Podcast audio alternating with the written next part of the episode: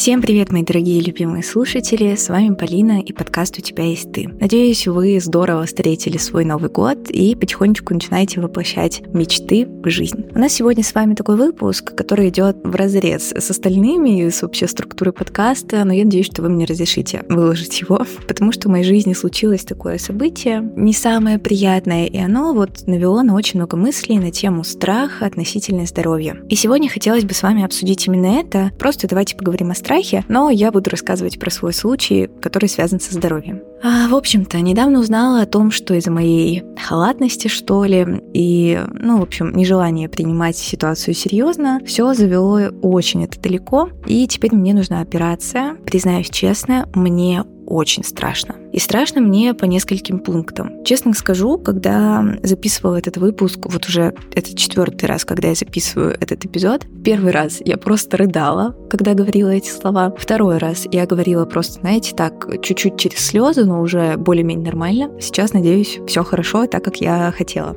Все это почему? Потому что когда мы проговариваем ситуацию, нам становится легче с ней смириться и ее принять. А мне сейчас это как раз и нужно. И также хочу поделиться мыслями на тему вообще страха, что я думала на этот счет, потому что думала много. Может быть, вам тоже это поможет, если вы столкнулись с похожей ситуацией. В первую очередь мне страшно, потому что когда сталкиваешься с проблемой в области здоровья, и это что-то большее, чем ушиб или там какая-то простуда, то ты понимаешь, что ты не бесконечен, не вечен, что здоровье — это такая невосполнимая часть тебя. И нужно ее беречь, как все и говорят. А когда ты в погоне за каким-то каким-то там своим успехом, за достижением цели и просто занят своей жизнью, ты как будто бы этот аспект немножко отодвигаешь назад. И забываешь о том, что, оказывается, нам отведен какой-то конкретный срок. Если хочешь его продлить, то нужно за собой следить, радовать себя почаще, хорошо спать и кушать. Поэтому я вам советую так и делать. Во-вторых, у меня очень большой страх неизвестности, потому что у меня ни разу не было операции, и я не знаю, как я отреагирую на наркоз, на реабилитацию долгую. Банально я боюсь боли, потому что, ну, оперативное вмешательство, это всегда больно, мне кажется. Я, конечно, примерно понимаю, как проходят операции, там, у меня папа врач, я знаю, как это все делают. Но проблема в том, что я этого еще не испытывала, и мне очень страшно, как я на это на самом деле отреагирую. Боюсь, что мне в моменте будет одиноко, как-то страшно, что я не справлюсь с эмоциями. И сама мысль, что я буду лежать на операционном столе, ну, скажем так, не самая приятная. И вообще поняла, что так страшно быть взрослым, что ли. Ну, в плане того, что я сижу, и мне врач говорит, у тебя два варианта. Либо вот этот, если получится. Если не получится, то операция. А я сижу и понимаю, что меня не устраивает ни один из этих вариантов. Но я уже не могу вернуться назад в то время, когда я вообще не знала, что со мной. Потому что если я продолжу бездействовать, это приведет к инвалидности. Но я сижу, и мне так страшно принять это решение, которое от меня требует в течение пяти минут, потому что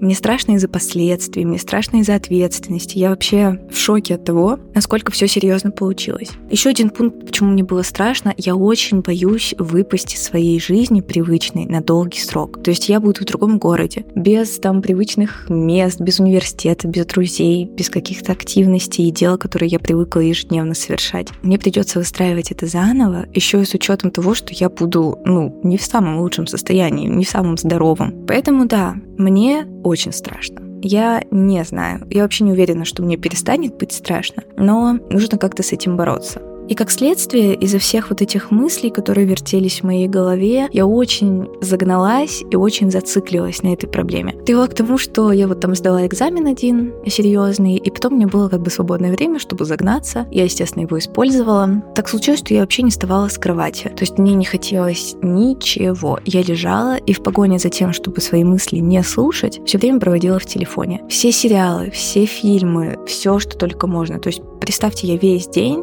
у меня фоном в наушнике играет что-то. И это настолько мне уже, если честно, надоело и стало просто невыносимо, потому что информационный шум никто, конечно, не отменял. Даже засыпала с телефоном и просыпалась с телефоном, просто чтобы эти мысли не попадали ко мне в голову, чтобы их заглушить как-то, куда-то далеко-далеко запрятать. И я понимаю, что это, возможно, детская позиция, говорить, что нет, вообще не хочу об этом даже думать, но вообще любая шокирующая ситуация требует времени, чтобы психика могла успокоиться успокоиться, устаканиться и постепенно с этим смириться. Скорее всего, это было правильным решением, но не нужно было так далеко загоняться. То есть надо каждый день делать хотя бы один маленький шажочек для того, чтобы эту ситуацию принять. В моей ситуации ничего не сделаешь с этим. Я не могу никак повлиять. Мне нужно сделать операцию.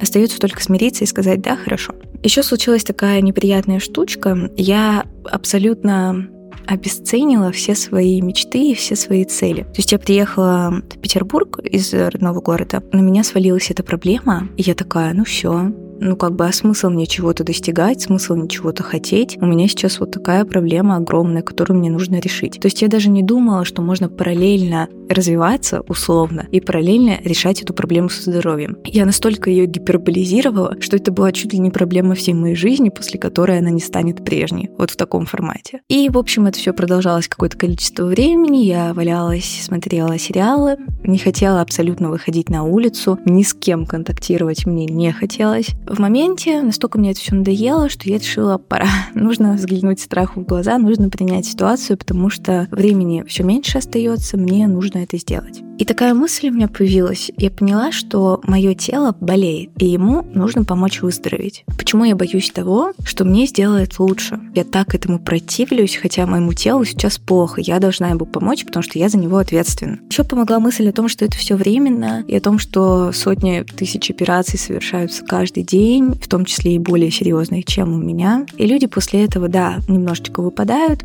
но потом восстанавливаются и возвращаются в привычный темп жизни. Все то, что у тебя было в жизни, оно никуда не денется. И для того, чтобы убрать неизвестность, вот это самое главное, наверное, почему я боялась, я начинаю потихонечку узнавать, сколько времени займет реабилитация, сколько мне нужно будет пробыть в городе, в том, где будет операция, когда я смогу вернуться назад, что мне там нужно будет делать, что носить, вот все такие аспекты, сколько вообще сама операция занимает времени. И это мне помогает понять ситуацию всю изнутри и более того спланировать что-то то есть я уже там себе придумала очень много дел, чем я буду заниматься, пока не смогу полноценно, да, ходить, жить и вот это вот все. Вообще бояться — это не стыдно. По мне, признать, что ты боишься, это вообще очень смело. И мы все чего-то боимся, у нас у каждого есть какие-то страхи, не нужно их недооценивать. Читала статью «Страх перед операцией», и там по пунктам они решили расписать. Страх того, что будет больно. Но есть же анестезия, вычеркиваем. Я думаю, это, конечно, точно поможет избавиться от страха. Как если бы человек сказал, я боюсь потерять ногу, они бы сказали, ничего, вторая, вычеркиваем. Не стоит так преуменьшать, да, признайте, что вы боитесь, да, вы можете этого бояться, даже там, если что-то необычное или незначительное для остальных. Смелый человек это не тот, кто не боится, а тот, кто боится, но все равно делает. Надеюсь, что немножко этот выпуск помог вам, и, если честно, он очень хорошо помог мне. Еще раз проговорить ситуацию, понять, что все это будет, и что это все, наверное, не так страшно. Я вам желаю всего самого-самого лучшего и относительно повестки дня желаю вам здоровья, ребят. Всем пока-пока.